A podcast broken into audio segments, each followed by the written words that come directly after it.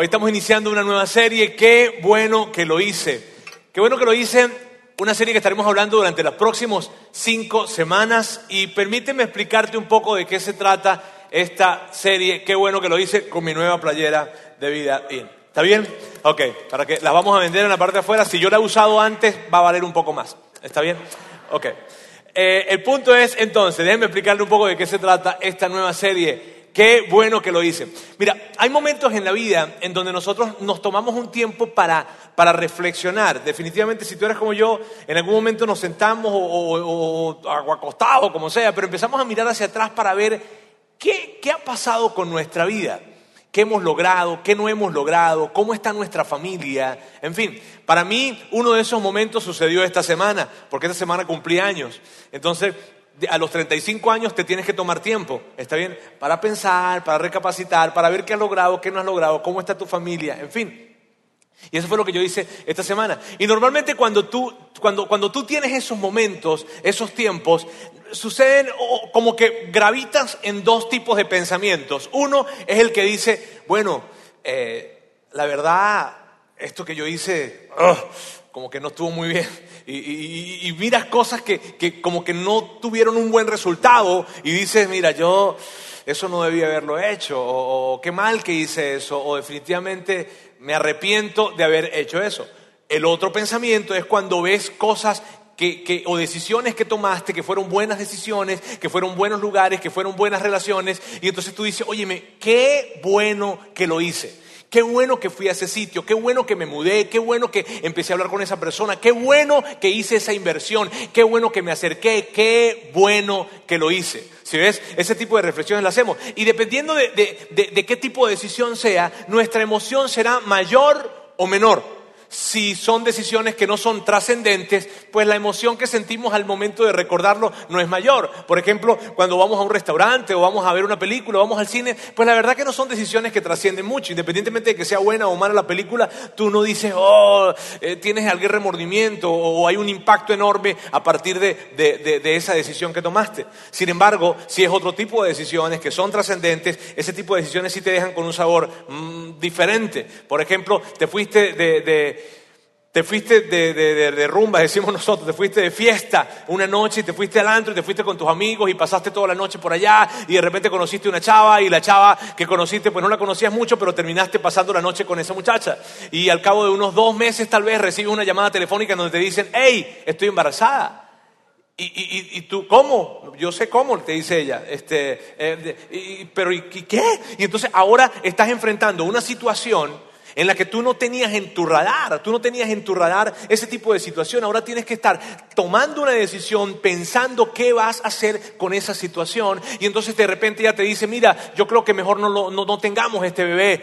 Y entonces ah, la cosa se complica y, no sabes qué hacer. independientemente de cuál sea la decisión que tomes, esa decisión te va a acompañar por el resto de tu vida. Y entonces las dos o tres horas que pasaste viendo la película, o yendo al cine a ver la, perdón, yendo al restaurante o yendo al cine a ver la película, pues no tienen mayor impacto. Realmente ni siquiera, ni siquiera tal vez la registraste en la historia. Pero esas dos o tres horas que pasaste con aquella chava te van a acompañar por el resto de tu vida. Entonces, mira bien, hay, hay hay diferentes etapas de vida y hay decisiones específicamente claves en esas diferentes etapas de vida. Entonces, si hacemos este ejercicio de mirar hacia atrás y ver un poco qué hemos logrado, qué hemos alcanzado, pero a la luz de nuestras, o filtrándolo a partir de nuestras etapas o diferentes etapas de vida, entonces nos haríamos la pregunta de la siguiente forma. ¿Qué si en mi adolescencia no hubiese pasado tanto tiempo buscando encajar o, buscando ser aceptado? ¿Qué, ¿Qué, si no me hubiese endeudado tanto? ¿Qué, ¿Qué si no me hubiese ido con esa chava aquella noche? ¿Qué si mi matrimonio no hubiese terminado en divorcio? ¿Qué, qué si no pasara o si no hubiese pasado tantas horas en la oficina. ¿Qué? Entonces, esta serie, amigos, esta serie se trata de consejos, de diferentes consejos que te vamos a estar dando a partir de esta semana y que vamos a estar aprendiendo juntos. ¿Para qué? Para que dentro de unos 5, 10 años más adelante tú puedas hacer este trabajo de reflexión que yo hice esta semana y que tú de repente haces de vez en cuando y puedas mirar hacia atrás y cuando veas hacia atrás, entonces digas, a ver, a una sola voz, digas, Ah, sí, qué bueno que lo hice. Eso, de eso se trata esta serie. Entonces, vamos a ver en las diferentes etapas de vida, vamos a ver algunos consejos para adolescentes, para jóvenes, para solteros, para casados. Y mira bien, no vayas a cometer el error, por favor, de que si estás acá y tú dices, bueno, este consejo es para casados, entonces como tú eres soltero, tú dices, mira, yo, pues eso no tiene mucho que ver conmigo. No vayas a cometer ese error, por favor, porque si tú eres soltero y vas a escuchar algún consejo que le van a dar a los casados, tú necesitas escuchar ese consejo. A menos que tengas pensado irte a una montaña a vivir solo toda tu vida. ¿Está bien? Otro ejemplo también es el día de hoy.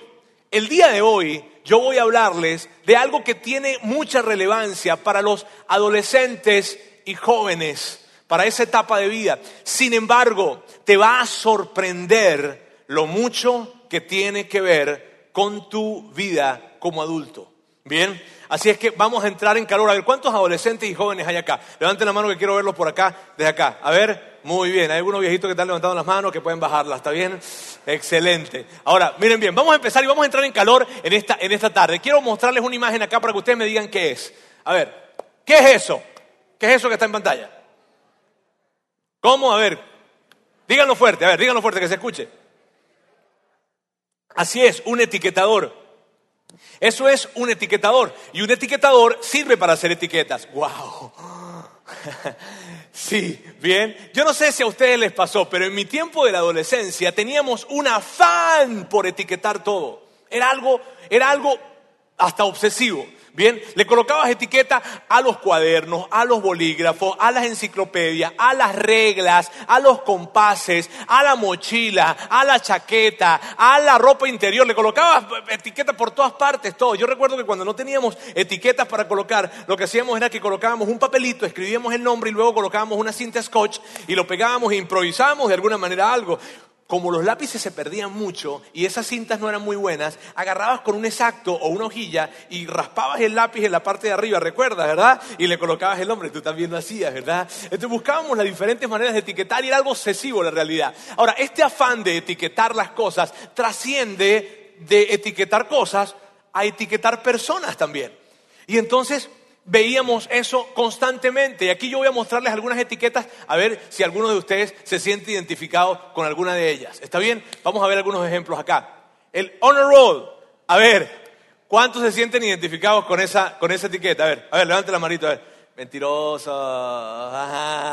Sí, ¿verdad? Entonces te colocaban el honor roll porque saliste súper destacado, estás en ese cuadro de honor, increíble. A ver, otra etiqueta, a ver.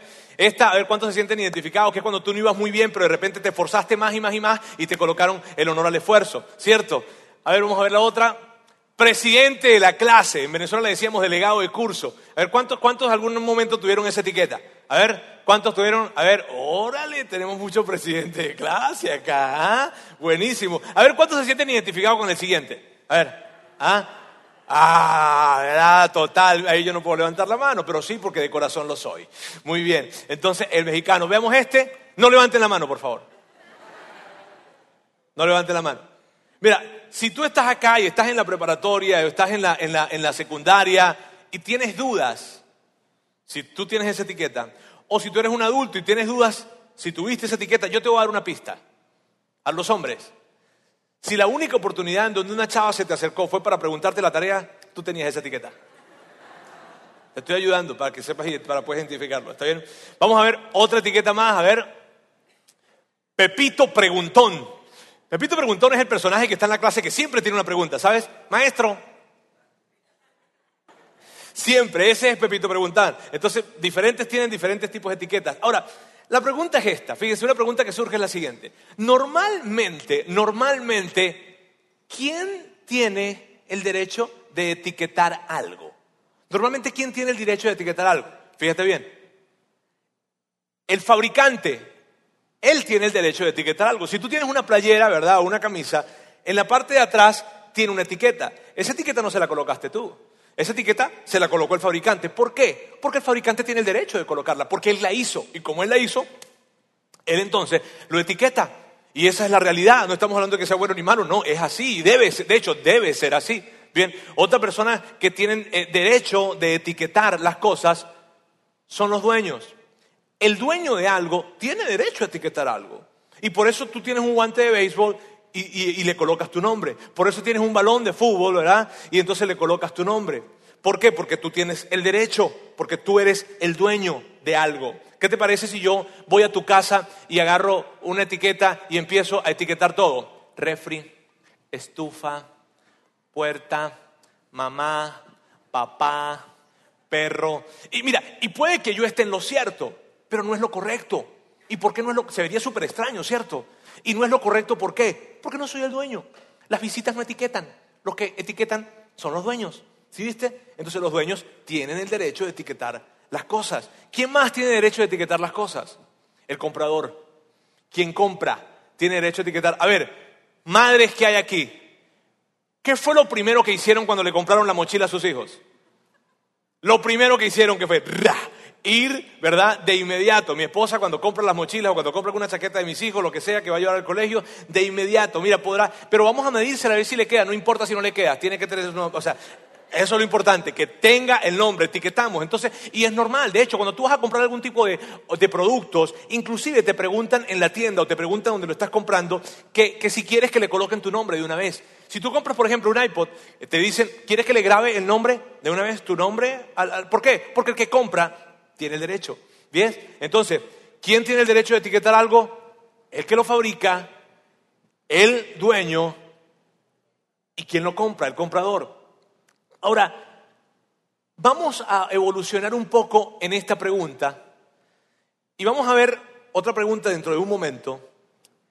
Eh, es una, pero es una pregunta muy importante, ¿sabes? Una pregunta, es una pregunta que si tú estás en este auditorio y tú estás en secundaria o en preparatoria, es una pregunta que tiene el potencial de determinar todo tu futuro. Así de importante es esta pregunta.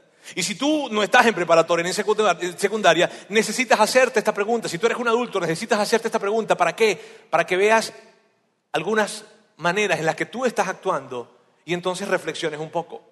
Pero esta pregunta realmente tiene el potencial. Yo diría esto: si estás en secundario o en preparatoria, es la pregunta probablemente más importante que tienes que hacerte. Bien, la pregunta es esta: ¿quién tiene el derecho a etiquetarte? ¿Quién? ¿Quién tiene el derecho de colocar una etiqueta sobre ti? ¿Quién tiene el derecho de definirte?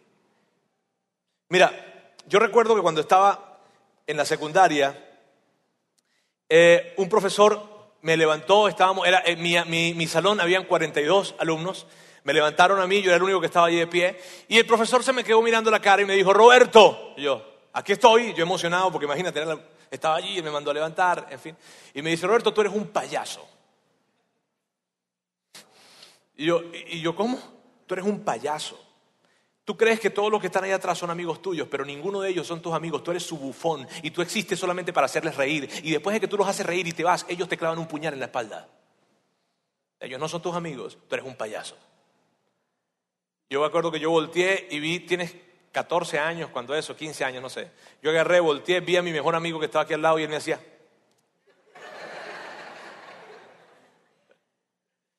Ese fue uno de los primeros momentos donde empecé a acercarme a la cultura mexicana.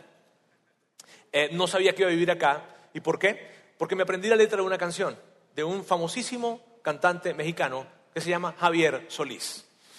Esta canción Payaso en cofre de vulgar hipocresía ante la gente, oculto mi derrota, payaso con careta de alegría, pero por dentro tengo el alma rota. Payaso soy un triste payaso, que en medio de la noche me pierdo en la penumbra entre mi risa y mi llanto, payaso.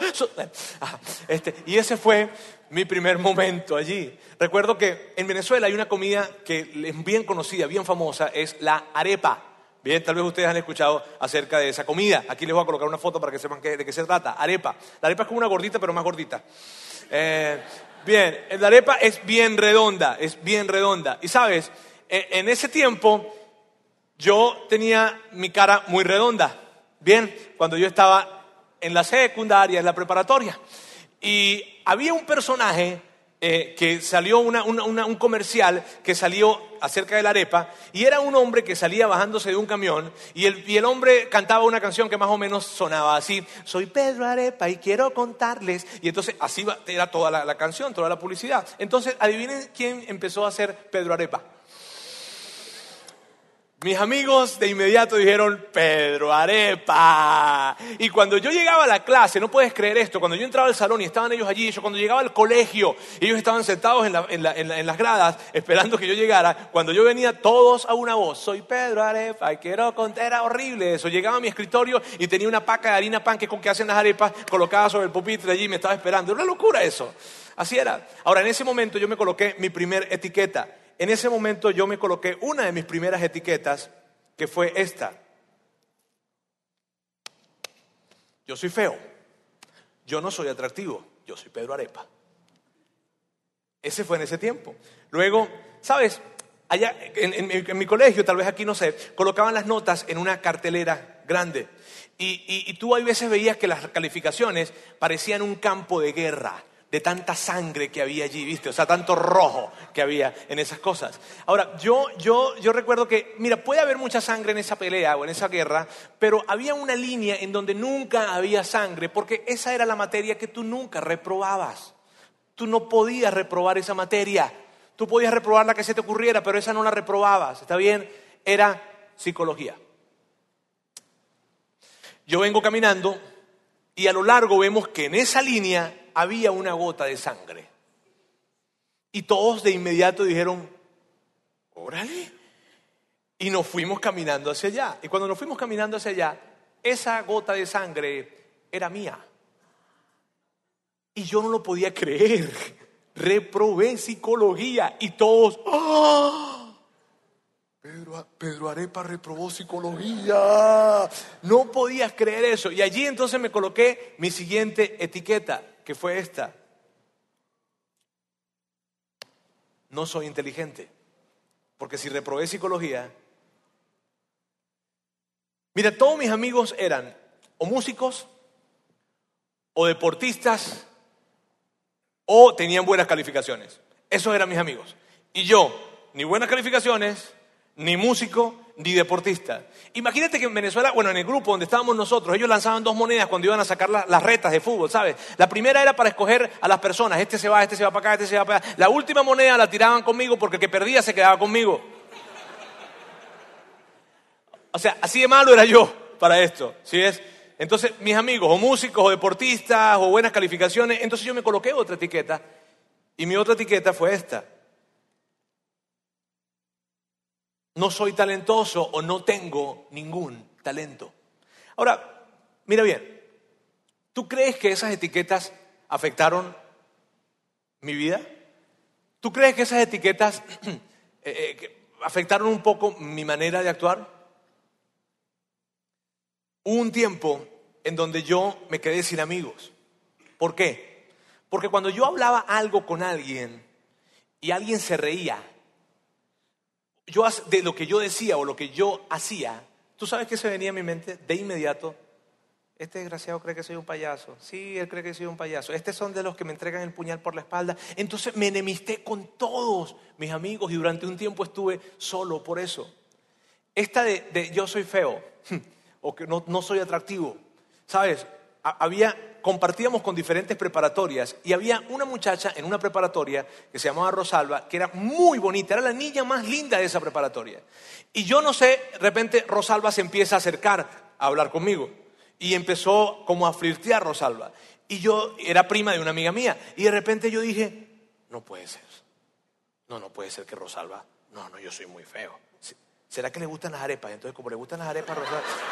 No, mira, yo no sabía Ahora, yo me limité muchísimo y me volví torpe en esto de relacionarme con las chavas en ese momento, en ese pequeño momento. Eh, recuerdo que yo tuve la oportunidad de estudiar en una de las mejores universidades de mi país y no lo hice porque yo no soy inteligente y yo no podría estudiar allí. Mira, mi meta, mi meta cuando yo entré en la universidad, mi meta era esta. Mi meta era tener la mayor cantidad de novias posible. Mi, meta era tener una, dos, tres, cuatro, cinco, todas las que pudiese. ¿Por qué? Porque entre más novias tuviese, menos feo me iba a sentir. Mientras más novias tenía, mientras más novias tenía, entonces yo me sentía que era menos feo. Entonces realmente yo no soy, yo no soy feo. Y como que estaba buscando era una aprobación desmedida, tratando de tener relaciones románticas. Y la manera en como yo me relacionaba entonces fue afectada por etiquetas que otros me colocaron. Por eso cuando yo veo a alguien que tiene muchas novias, yo sé que hay detrás de él. No es, oh, no, es mucha inseguridad. Yo recuerdo que, recuerdo que como yo pensaba que no podía ser admirado porque no tenía ningún talento, entonces yo dije esto, si yo no puedo ser admirado, entonces tengo que ser temido. Y entonces tenía cara de malo. Siempre andaba con cara de malo y desafiando a la gente, buscando problemas donde hubiese, porque tú sabes, si no me temen, si no me admiran, me temen. Y entonces mis diferentes formas de actuar y mis diferentes oportunidades, inclusive en la vida, yo las empecé a filtrar a través de estas etiquetas. Y la moraleja de todas estas historias es la siguiente. Quiero que la veas acá en pantalla. Las etiquetas son algo muy poderoso. Las etiquetas son algo muy, pero muy poderoso. Tienen el poder para afectar tu interpretación de ti mismo y tiene el poder para afectar la interpretación de las cosas que están alrededor de ti. Las etiquetas vienen para bloquearte, vienen para bloquear como tú te ves y vienen para bloquear como tú ves las oportunidades que se te presentan, porque a través de las oportunidades que se presentan, tú vas a verlas a través del filtro que tienes o de las etiquetas que tienes. Y entonces dirás, ¿lo hago o no lo hago? ¿Por qué? Porque tienes alguna concepción acerca de ti mismo. Te bloquea a ti y bloquea las oportunidades que tienes a tu alrededor cuando tienes esas etiquetas. Aquí hay otra verdad acerca de las etiquetas que yo quiero que tú sepas, y es esta. Todos tenemos etiquetas. Todos. Aquí no hay algo así como que, bueno, yo no tengo etiquetas, todos tenemos etiquetas. Etiquetas que alguien te colocó o etiquetas que tú mismo te colocaste. Etiquetas buenas o etiquetas malas. Tú sabes, el atlético, eh, eh, el inteligente, el sexy, el cree que es sexy, eh, la bonita. y hay una, hay una que es especialmente poderosa en todas las secundarias y prepas del mundo. Es esta. Popular. El que es popular. Y tal vez tú tienes esa etiqueta, popular. O crees que eres popular. O impopular. O no popular, despopular, no sé. Pero el punto es, Tienes etiquetas, tenemos etiquetas. ¿Sabes? Y esas etiquetas te las colocó tal vez tu jefe, tu coach, tu profesor, algunos alumnos, tus padres. Pero independientemente de quién te las haya colocado, o tú mismo te colocaste esas etiquetas. Pero independientemente de quién te haya colocado esas etiquetas, ¿sabes qué está pasando hoy en día? Que tú estás actuando conforme a esas etiquetas.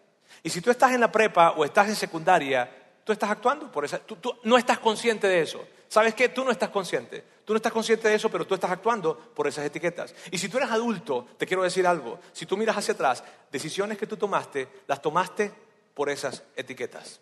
Ropa que tú vestiste, maneras de hablar, formas de relacionarte, decisiones que tomaste, las tomaste por esas etiquetas. Y cuidado si esas etiquetas aún están presentes en tu vida. Entonces, volvamos a la pregunta original. A la pregunta, a esa pregunta, a esa pregunta que tiene todo el potencial. Y aquí quiero hablarles específicamente a los chavos que están acá, que están en adolescencia, que están en la secundaria o que están en la preparatoria, inclusive en la universidad tal vez. Miren bien, tú necesitas hacerte esta pregunta porque la respuesta a esta pregunta viene para modelar, para darle forma a todo tu futuro. Adultos que están en este lugar, necesitamos hacernos esta pregunta. ¿Por qué? Porque probablemente hoy en día estemos actuando de cierta forma que está revelando algo en nuestra vida. Bien, ¿quién tiene el derecho de etiquetarte? Porque ya hoy en día tú tienes etiquetas. Y mira bien, el hecho de las etiquetas que tú tengas no quiere decir que, que son las etiquetas que debes tener.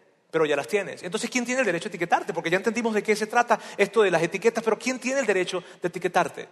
Aquí está la respuesta. ¿Quién te hizo? ¿Quién es tu dueño? ¿Y quién pagó por ti? Ese es el que tiene el derecho a etiquetarte. Ahora, miren bien, a las personas que están acá quiero decirles, los que son seguidores de Jesús, seas católico, seas cristiano, si eres un seguidor de Jesús, si has decidido colocar tu fe y si decidiste colocar tu fe en Jesús, necesito decirte algo porque hay algo sumamente importante que tú y yo necesitamos recordar. Y si tú no eres un seguidor de Jesús, ahora tú vas a escuchar una de las cosas sobre la cual se basa nuestra fe. Así es que a todos aquellos que sí somos seguidores de Jesús, necesitamos recordar lo siguiente. Y esto es esencial en nuestra fe. Nosotros creemos lo siguiente. Nosotros creemos que Dios envió a su Hijo Jesús acá a la tierra a morir por nosotros. Y la Biblia literalmente dice lo siguiente, que Él pagó por nuestros pecados. De hecho, voy a colocar un texto en pantalla, uno de los textos que hablan de esto.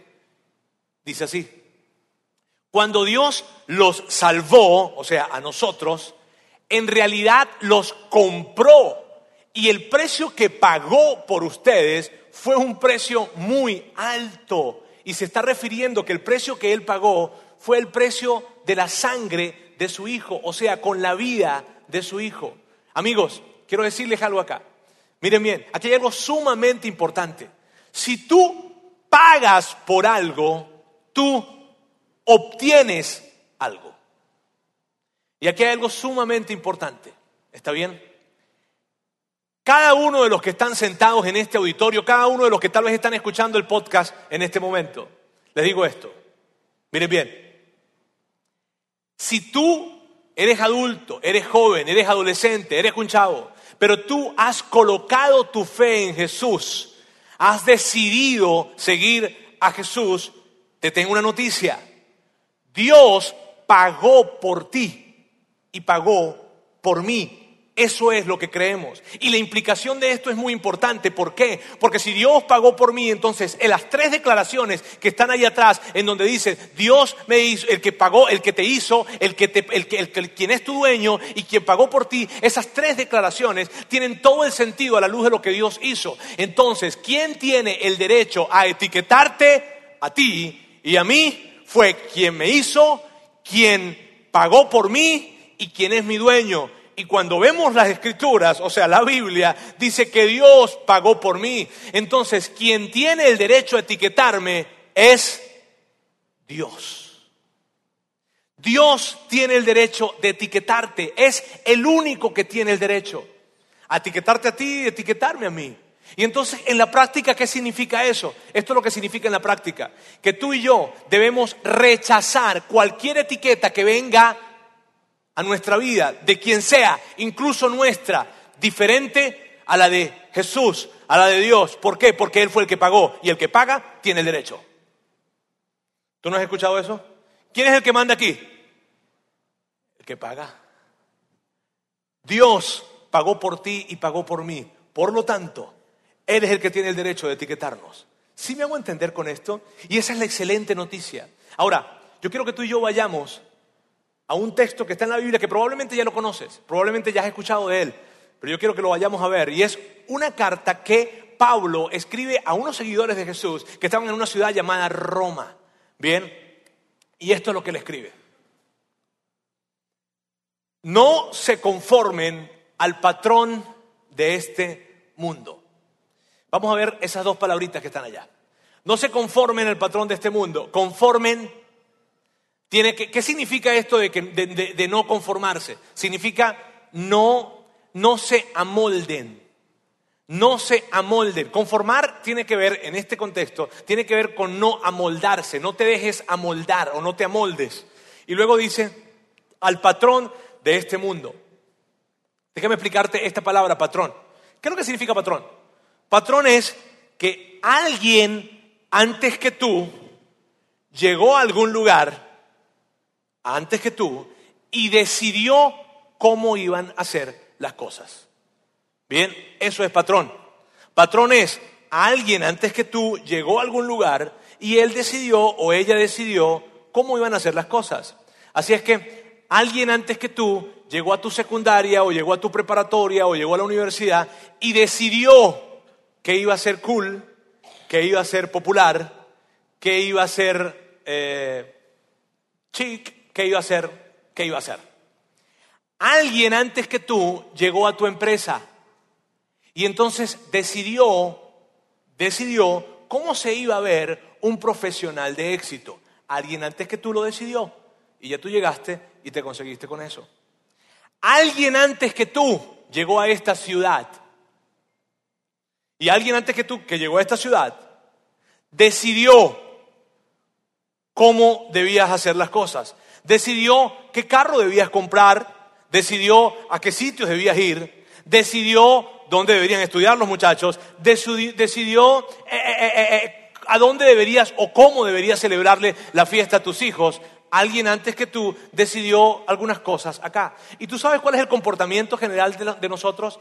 Que cuando llegamos a un sitio, sea la prepa, sea el trabajo, sea una ciudad nueva, cuando llegamos a un sitio, estamos buscando cuál es el patrón. ¿Cuál es el patrón? ¿Cómo hacen las cosas acá? ¿Cuál es el patrón? ¿De qué manera se comportan acá? Porque yo necesito tomar el patrón. Y cada vez que tú y yo hacemos eso, ¿sabes lo que está pasando? Dios está diciendo, ¿por qué? Dios está diciendo, ¿por qué estás queriendo hacer lo que otros te dicen que hagas? ¿Por qué estás tratando de vivir una vida que otros han decidido por ti? ¿Por qué estás viviendo la vida de otro?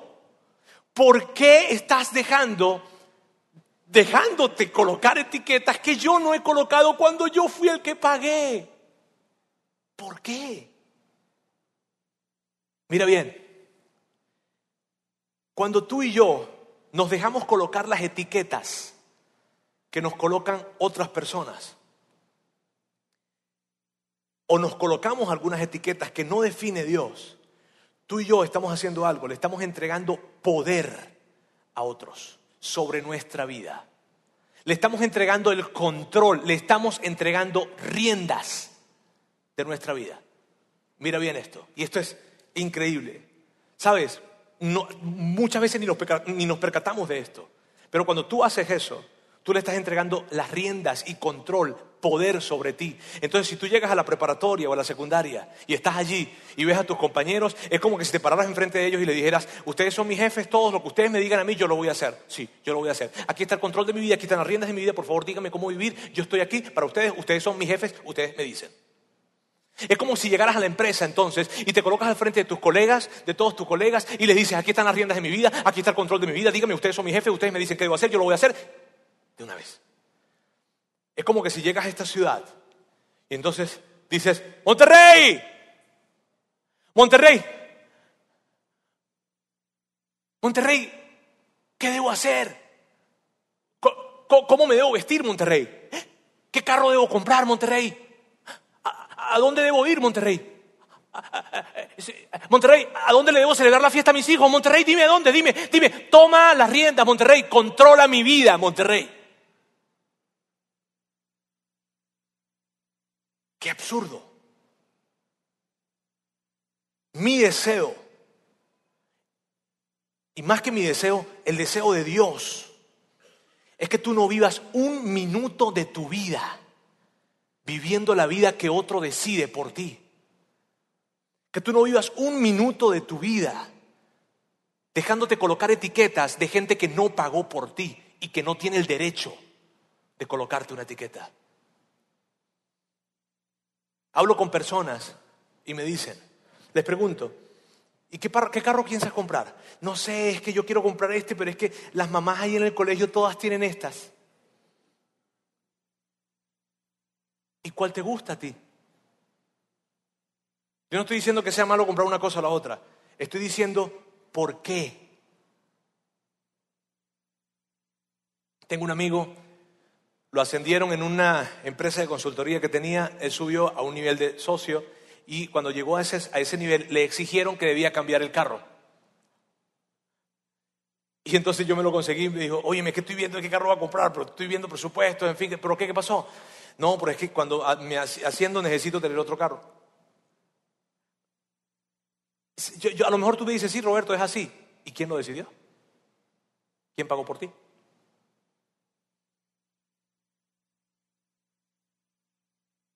El deseo de Dios es que ni un minuto de nuestra vida vivamos según el patrón que alguien decide, alguien diferente a quien realmente pagó. Y entonces, ¿cómo sigue esa carta que Pablo está escribiendo a los romanos? Si no sean transformados. ¿Y qué significa ser transformados? Significa esto, amigos. Significa romper las etiquetas que otras personas han colocado, romper las etiquetas y hablarle a aquellos o a aquello que te ha etiquetado y decirle, tú no tienes el control. Tú, tú, tú, no eres mi dueño, tú no eres mi jefe. No, ah, tú decides que, que, que, eso es lo que va a ser cool, tú decides esto es lo que va a ser popular, tú decides así te debes comportar, tú decides así debes vestirte, pero ¿quién eres tú? ¿Quién eres tú? ¿Tú pagaste por mí? ¿Cómo soy transformado? Pablo continúa. Por la renovación de tu mente. Y mira, esto es sencillo. ¿Qué significa esto de renovación de tu mente? Pensar diferente. Sabes, renovar tu mente significa simplemente pensar diferente. Hay una etiqueta, una etiqueta que te vienen a colocar, ah, bueno, tú piensas diferente. Entonces pensar diferente significa que, ¿cuál es el patrón? Este es el patrón que están definiendo, ah, qué bien, yo pienso diferente. Pero ¿y por qué no sigues eso? Porque yo pienso diferente. Renovar tu mente tiene que ver con pensar diferente. Y luego Pablo, cuando está hablando acerca de esto, Pablo da una promesa para aquellas personas que puedan ser transformados pensando diferente. Pero antes de llegar a esa promesa, yo quiero decirle algo a los chavos acá. Adolescentes que están en secundaria o jóvenes que están ya en preparatoria, en fin. A ustedes les quiero decir algo. Muchachos, hay algo que muy probablemente están pensando los adultos en este auditorio. Y yo les voy a decir, lo que probablemente ellos están pensando es, ojalá yo hubiese sabido esto hace años atrás. Ojalá alguien me hubiese dicho esto. ¿Por qué? Porque probablemente hubo un profesor hubo un maestro, hubo un coach, hubo un papá, hubo un ex esposo o una ex esposa que colocaron una etiqueta en la vida de ellos o en la vida de algunos adultos acá. Y eso hizo que tomaran decisiones, se relacionaran de una mala manera y terminaran en un camino en el que nunca quisieron terminar, inclusive haciendo cosas que ni siquiera estaban de acuerdo a hacer, pero se conformaron porque alguien los etiquetó. Y los muchachos que están acá, les quiero decir algo, ustedes tienen una ventaja con respecto a todos los adultos que estamos acá. Mira, no quiere decir que los adultos que estamos acá no tenemos una oportunidad, claro que sí, la tenemos, está bien, tenemos una oportunidad de, poder rehacer y repensar lo que hemos venido haciendo y lo como nos hemos venido comportando, claro que la tenemos. Sin embargo, los adolescentes que están acá y los jóvenes que están acá, ustedes tienen una ventaja con respecto a nosotros. ¿Cuál es? Que ustedes pueden comenzar bien. Ustedes pueden comenzar bien. Muchachos, y a ustedes les digo en esta tarde, háganlo bien desde el principio. ¿Qué significa hacerlo bien desde el principio? Significa que no se dejen etiquetar, porque quien tiene el derecho a etiquetarte es Dios. Luego Pablo da una promesa. Pablo da una promesa para aquellas personas que puedan renovar su mente, siendo transformados, pensando diferente. Bien, y esta es la promesa. Así podrán comprobar que la voluntad de Dios es buena, agradable y perfecta. Yo quiero preguntarles algo aquí a ustedes. ¿Saben, están conscientes que Dios tiene una voluntad para ustedes? ¿Están conscientes que Dios tiene una, cuando, cuando digo voluntad me refiero a un plan para ustedes? ¿Están conscientes que Dios tiene un plan para ustedes? ¿Están conscientes de eso? Y que Pablo dice que ese plan es bueno, agradable y perfecto. O sea, que ese plan te va a gustar, lo vas a disfrutar y es perfecto, o sea, específico para ti. Mira, mira bien. Hay personas que cuando piensan en términos de la voluntad de Dios, piensan que la voluntad de Dios es, más bien algo temible. Me explico. Ay, los que vienen de contexto de iglesia, de iglesia cristiana, cuando piensan en la pareja y son solteros, Dicen, ay, ¿cuál será la voluntad de Dios? Ay, ay, ay. Y andan como con un temor o un terror, ¿sabes? Pensando cualquier cosa. Hay personas que cuando piensan en términos de la voluntad de Dios, piensan que es algo malo, que pareciera que la voluntad de Dios tiene que ver con que me van a mandar a un país allá en extremo del tercer mundo, no sé a dónde, y tendré que pasar necesidad porque, porque la voluntad de Dios es que yo vaya allá y que muera. Y... No, hay gente que sí, hay gente que, que sí, que el plan de Dios tiene que ver con ir a esos sitios, pero para ellos, para ellos, eso es bueno y eso es agradable y eso es perfecto. Y tal vez tú dices, pero Roberto, ¿cómo puede ser bueno, agradable estar metido? Porque es para ellos, no es para ti. Es para ellos. Mira, eso es como que si tú te colocaras, ¿cuánto calzas tú? Calzas 42 y te vas a colocar un zapato 38. ¿Te puedes imaginar cómo sería caminar con un zapato 38 si tú calzas 42? Es imposible caminar. Y cuando tú piensas en la voluntad de Dios no puedes pensar en un zapato 38, en un zapato diferente al de tu talla. Cuando tú piensas en la voluntad y en el plan de Dios para ti, tienes que entender y tenemos que entender que es un traje hecho a la medida, que Dios te dio talentos, que te dio habilidades, que te dio maneras de interpretar la vida, que te dio historia, que te dio biología. ¿Para qué? Porque Él tiene un plan contigo y conmigo. Pero tú y yo nos hemos detenido por un momento a reflexionar en esto y entonces si tú vas y cantas bien, es probablemente y definitivamente porque Dios tiene un plan con esto. No solamente cantas bien porque cantas bien. Si tú tienes la habilidad de hacer riquezas, de hacer dinero, no tienes esa habilidad para, para hacerte millonario. Ay, qué rico, soy millonario. No, hay un plan con esto. Y te has preguntado, ¿cómo luce tu habilidad de hacer riquezas en el plan de Dios? Si tú eres una persona famosa o tienes dones y talentos y habilidades que te colocan en medio de la fama, ¿tú has preguntado cómo se ve tu fama en el plan de Dios? Porque Dios tiene un plan para ti y para mí y tiene que ver con nuestras habilidades y nuestros talentos. Sabes, yo realmente era una persona que me frustré cuando veía a mis amigos que todos jugaban, todos tocaban algo o cantaban y todos tenían buenas calificaciones. Yo miré hacia el cielo y le dije, epa, te olvidaste viejo. Hasta que me di cuenta que tenía una habilidad. No era la gran habilidad, pero era una habilidad hablar. Y, sabes, mira, mira, mira, ¿Qué te parece que te van a entrevistar a ti en un trabajo? Y te preguntan, ¿cuál es su habilidad? Hablar. ¿Cierto que como que no destaca mucho? Pero aún la, la habilidad más sencilla que tú poseas, si tú la colocas a la luz del plan de Dios, va a brillar y te van a escuchar. Mira bien, cuando tú puedes entender que Dios sí tiene un plan y que el plan no tiene que ver con que te tienes que ir al África o donde sea, sino que el plan tiene que ver contigo, tiene que ver con tus habilidades, con tus talentos, con tus capacidades, con tu manera de interpretar la vida. Y entonces detenerte y decir, ok, ok, ok, entiendo, entiendo, no voy a vivir el plan de otro, no voy a vivir mi plan, quiero vivir tu plan, porque cuando yo vivo tu plan entiendo que es bueno, que es agradable y que es perfecto.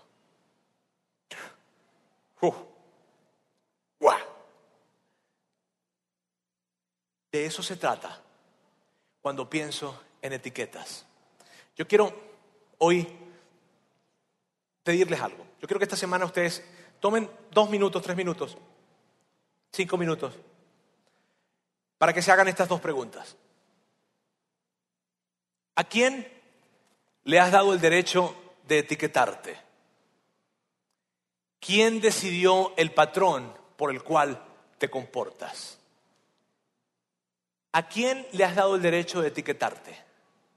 Que tú te hagas esa pregunta, ¿está bien? Y que tú veas, ok, ¿qué patrón estoy siguiendo? Ok, ¿por, qué estoy comportándome de esta manera? ¿Por, qué voy a este sitio? ¿Por, qué? Porque hay momentos en donde mi esposa se me acerca y me dice, hey, mi amor, tenemos que salir esta semana. ¿Por qué?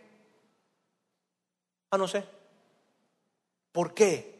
Hay momentos en que yo me acerco a Sandy y le digo, Sana, tenemos que hacer esto. ¿Y por qué? ¿Por qué? ¿Porque otros quieren que lo hagamos o porque nosotros lo hemos entendido y lo hemos decidido?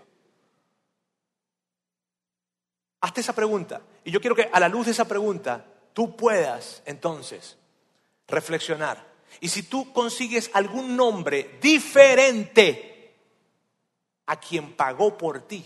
Me explico, si ante esas preguntas, ¿quién tiene, quién te ¿a quién les ha dado el derecho y quién decidió el patrón por el cual te comportas? Papá, mamá, esposo, esposa, coach, amigos, novios, quien sea. Quien sea.